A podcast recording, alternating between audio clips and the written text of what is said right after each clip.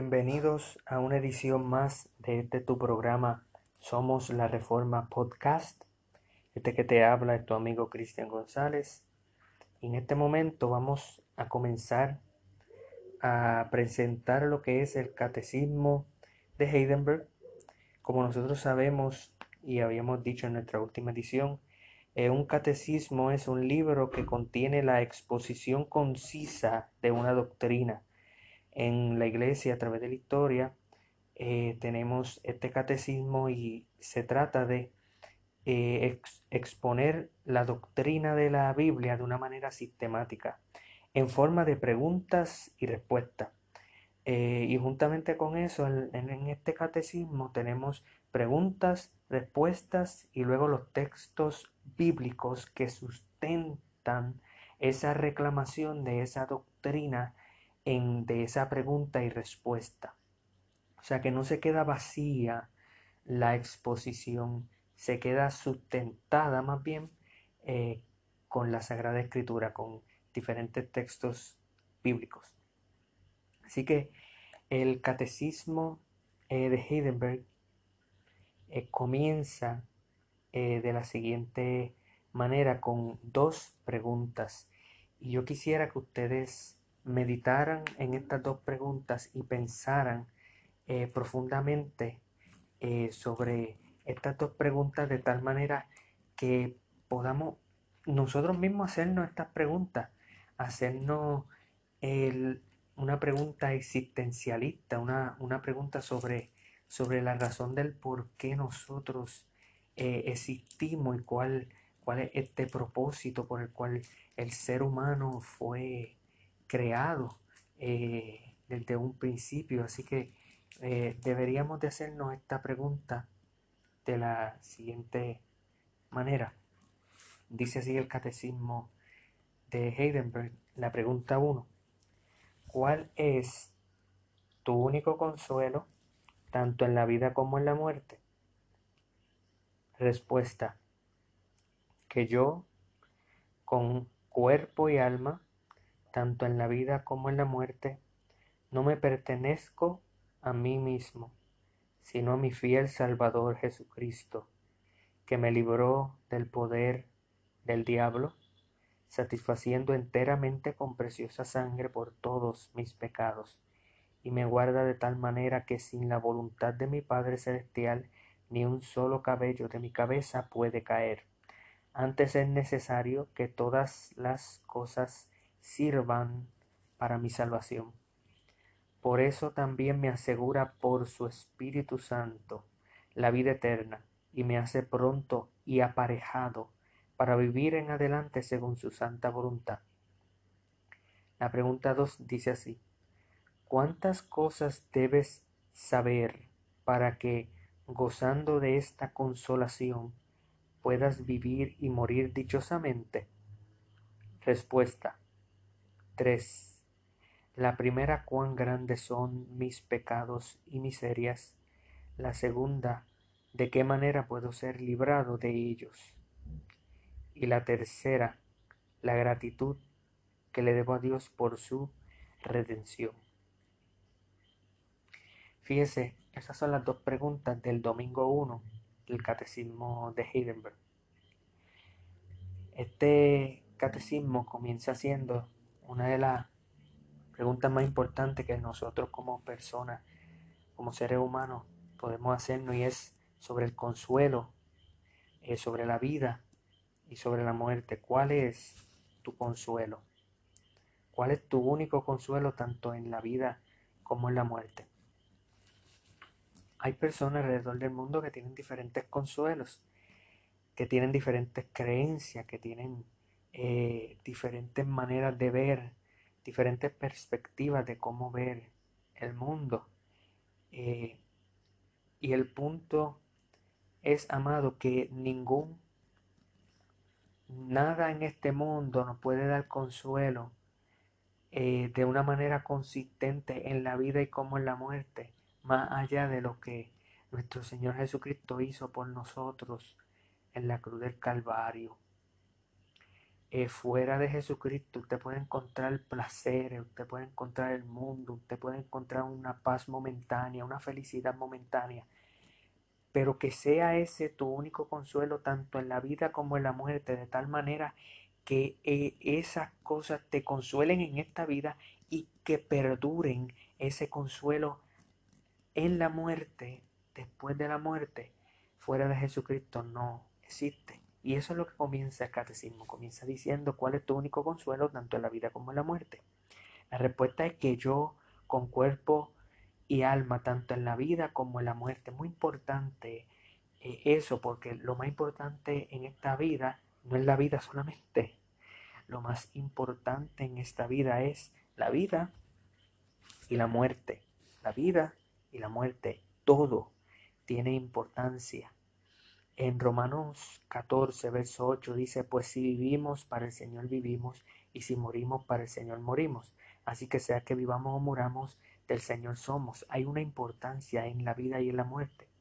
Y el punto es que nosotros, primero que todo, no nos pertenecemos a nosotros mismos. Aquellos pecadores que han venido a las pies de Jesucristo reconocen que no se pertenecen a sí mismos. Yo te pregunto, tú reconoces que tú tienes un dueño que se llama Jesucristo. Dios que te creó. Desde antes de la fundación del mundo, Dios que preparó todo este escenario para que tú y yo pudiéramos vivir en este mundo, tener esta vida. ¿Es acaso tu pensamiento de que tú tienes a un Señor tú tienes a un gobernador o tú tienes a un rey en los cielos. O tú crees que tú te mandas a ti mismo, que tú eres tu propia ley, que tú haces lo que tú deseas. Ese es el punto que el catecismo quiere dar, que nosotros no nos pertenecemos nosotros mismos. ¿Por qué? Porque nosotros, como dice en 1 Corintios 6, 19, somos templos del Espíritu Santo. Aquellos que han puesto la fe en Jesucristo son templos del Espíritu Santo, pertenecen a la iglesia. Y y, no se pertenecen a ellos mismos, sino que pertenecen a, a Jesucristo, a Jesucristo nuestro Salvador, el que pagó por nuestros pecados. Ahora nos compró, nos compró con precio de sangre y le pertenecemos a Él. Le pertenecemos a Él. Si usted no ha puesto la fe en Jesucristo, si usted no cree en Jesucristo, usted no le pertenece a Él. Si usted no se ha arrepentido de sus pecados, usted no le pertenece a Jesucristo. Pero si usted viene hoy a los pies de Jesucristo, usted le pertenece a Él. Usted le va a eh, pertenecer a Él. Usted va a reconocer eso que dice la Escritura, de que le pertenecemos a Él.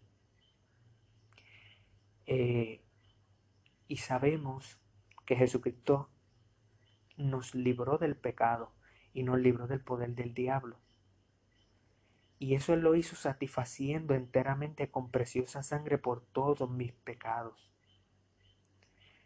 La escritura dice en 1 de Juan 2, eh, verso 2, dice, y Él es la propiciación por nuestros pecados, y no solamente por los nuestros, sino también por los del mundo, por los de todo el mundo. Así que Jesucristo murió de tal manera para satisfacer la ira de Dios en la cruz del Calvario por nuestros pecados, por mí, por ti si tú crees en Él y te arrepientes. Y nosotros conocemos que aquellos que vienen a los pies de Jesucristo, Dios les guarda, Dios les protege, de tal manera que fuera de la voluntad de Dios, nada puede suceder, ni un solo de ni un solo cabello de su cabeza puede caer. Esto lo vemos en Mateo 10. Esto que dice el catecismo, si usted conoce un poco de la escritura, sabe que literalmente el catecismo está citando y parafraseando la escritura. Mateo 10:30 dice, pues aún vuestros cabellos están todos contados. En Lucas 21:18 dice, pero ni aún ni un cabello de, nuestro de nuestra cabeza perecerá. Así que ese es nuestro Padre Celestial quien nos cuida, quien nos protege, quien nos guarda. Y para nosotros debemos de entender de que ahora que ponemos la fe en Jesucristo, todas las cosas funcionan para, para, para nuestra salvación, para bien, para ese bien que Dios tiene, para ese plan que Dios tiene. En Romanos 8.28, eh, el catecismo dice que vayamos a Romanos 8.28. Yo estoy literalmente leyendo el catecismo. Eh, dice, y sabemos que a los que aman a Dios todas las cosas les ayudan a bien. Esto es a los que conforme a su propósito son llamados. A los que son llamados por Dios para que eh, sean parte del pueblo de Dios, para que sean eficazmente llamados, sean regenerados. Ahora todas las cosas esos que aman a Dios, que son los llamados, todas las cosas le ayudan a bien. Literalmente le ayudan para su salvación. Por eso nosotros tenemos la seguridad de la vida eterna. Nosotros tenemos las arras de nuestra herencia hasta la redención de la posesión adquirida. Asimismo, como dice en Efesios 1.14 y como dice también en Segunda de Corintios capítulo 1 verso 22 dice, el cual también nos ha sellado y nos ha dado las arras del Espíritu en nuestros corazones. Y de eso es que trata, por eso dice, por eso también me asegura por su Espíritu Santo. Nosotros tenemos el Espíritu Santo, los creyentes tenemos el Espíritu de Dios, que da testimonio a nuestro espíritu de que somos hijos de Dios. Eh, y también Dios nos hace pronto y aparejado para vivir de ahora en adelante según su santa voluntad, eh, como dice en Romanos 8:14, porque todos los que son guiados por el Espíritu de Dios, estos son los hijos de Dios. En 1 Juan 3:3 dice, respondió Jesús y les dijo, de cierto, de cierto te digo que el que no naciere de nuevo no puede ver el reino de Dios. Así que de eso es que se trata eh, esta primera sección del Catecismo de Hindenburg o el primer domingo del Catecismo de Hindenburg. Eh, y luego en la pregunta 2 dice, ¿cuántas cosas debes saber para que gozando de esta consolación puedas vivir y morir, y morir dichosamente? Esta consolación, ¿cuántas cosas debes saber? La respuesta es que son tres cosas las que eh, son tres cosas las que debemos de nosotros saber. Primero, cuán grandes son mis pecados y miserias. O sea, nosotros tenemos que comprender, tú debes de comprender cuán grandes son tus pecados y miserias. Eso es algo que, el catecismo dice porque la Biblia lo dice. Okay, la, la escritura nos dice en Romanos 3.10, como está escrito, no hay justo, ni aún uno. La escritura dice en Juan 9.44, si fuereis ciegos no tendrías pecado, mas ahora porque decir vemos, vuestro pecado permanece. En Mateo 9:12 dice, al oír esto Jesús les dijo, los sanos no tienen necesidad de médicos, sino los enfermos. Así que nosotros tenemos que reconocer cuán grandes son mis pecados y miseria, cuán grandes son nuestros pecados, nuestras miserias, que nosotros nacimos, fuimos, fuimos concebidos en pecado, como dice el salmista en, Salmo 51. Cuán grandes son mis pecados y miseria en contra de Dios. Eso es lo primero, lo primordial. Esta consolación no es para ti si tú no reconoces cuán grandes son tus pecados y miseria. La segunda cosa que debes de saber para gozar de esta consolación y poder vivir y morir dichosamente es que tú tienes que saber la solución. ¿De qué manera tú puedes ser librado de tus pecados?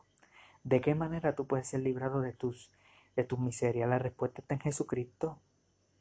El catecismo cita a Juan capítulo 17, verso 3, que dice, y esta es la vida eterna, que te conozcan a ti el único Dios verdadero y a Jesucristo a quien has enviado. En Hechos 4:12 dice, en ningún otro hay salvación porque no hay otro nombre bajo el cielo dado a los hombres en que podamos ser salvos. No hay otro nombre. No hay otro. La única manera en que nosotros podemos ser salvos es mediante Jesucristo.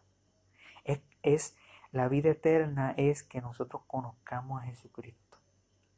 Conozcamos a Dios, al único Dios verdadero, y a Jesucristo a quien Dios envió.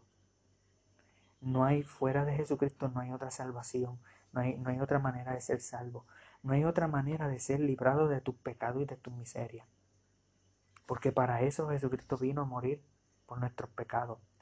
Jesucristo murió por tus pecados y por tus miserias si tú crees en Él, para que tú puedas ser librado de tus pecados y tus miserias. Y no solamente se queda ahí, sino que el catecismo dice que la tercera cosa que debemos de saber es la gratitud que le debemos a Dios por su redención. En el Salmo 50, 14 dice, sacrifica a Dios alabanza y paga tu voto al Altísimo. En Efesios 5, 10 dice, comprobando lo que es agradable al Señor. La Escritura nos dice, la Escritura nos llama a que una vez somos salvos vivamos en gratitud por la redención que Cristo compró en la cruz del Calvario por nosotros. Así que de eso es que trata esta primera sección o primer domingo del Catecismo de Hindenburg. Tenlo bien en mente porque todo el catecismo es basado en, esta, en estas dos preguntas. ¿Cuál es tu único consuelo tanto en la vida como en la muerte? ¿Cuál es ese único consuelo? La respuesta es que yo, con cuerpo y alma, tanto en vida como en la muerte, no me pertenezco a mí mismo, sino a mi fiel Salvador Jesucristo, que me libró del poder del diablo, satisfaciendo enteramente con preciosa sangre por todos mis pecados, y me guarda de tal manera que sin la voluntad de mi Padre Celestial ni un solo cabello de mi cabeza puede caer. Antes es necesario que todas las cosas sirvan para mi salvación. Por eso también me asegura por su Espíritu Santo la vida eterna, y me hace pronto y aparejado para vivir en adelante según su santa voluntad. Y cuántas cosas debes de saber para que gozando de esta consolación puedas vivir y morir dichosamente son tres. Cuán grandes son mis pecados y miseria. De qué manera puedo ser librado de ellos. Y la gratitud que le debo a Dios por su redención. Así que si tú eres creyente, tú tienes razones para regocijarte para darle gracias a Dios, para reconocer lo que la Escritura nos dice y para beneficiarte de lo que este catecismo tiene que decir eh, acerca del Evangelio. Eh, literalmente el catecismo en esta primera sección tiene dos preguntas, dos respuestas y te da múltiples versos, todos estos versos que he citado, para comprobar eh, que lo que está diciendo este catecismo es cierto, para comprobar que lo que la Biblia dice es cierto, para creer en lo que la Escritura dice, no solamente creer en un catecismo. Este catecismo no es inspirado por el Espíritu Santo, sino que, que la palabra de Dios, la Biblia, es inspirada por el Espíritu Santo. Y este catecismo está sometido a la palabra de Dios y lo, y lo hemos comprobado. Así que la pregunta es si tú no eres creyente o tú crees que tú crees. tú crees, tú opinas que tú eres creyente, pero tú no estás seguro. Ven a Jesucristo, arrepiéntete de tus pecados. ¿Qué tú tienes que hacer para ser salvo? Cree en Jesucristo y serás salvo. Cree en Él. Ese es el único consuelo en la vida y en la muerte. Es Jesucristo. Esa es la única manera, la única válvula de escape. Tres cosas son las que debes de saber. Tú eres pecador. Cristo murió por tus pecados y tú crees en Él. Y una vez tú crees en Él, tienes que vivir la vida que Dios te manda vivir por gratitud. No para ganarte la salvación, porque la salvación no es por obras, para que nadie se gloríe, sino que las obras son un fruto de que ya somos salvos ya lo somos. Así que Dios te hace un llamado para que responda al Evangelio como dice en la palabra del Señor, que Él ordena que todos se arrepientan, todos se arrepientan. Y ese es el llamado que Dios te hace en el Evangelio, eh, que Dios nos ordena a nosotros a que prediquemos a todo el arrepentimiento.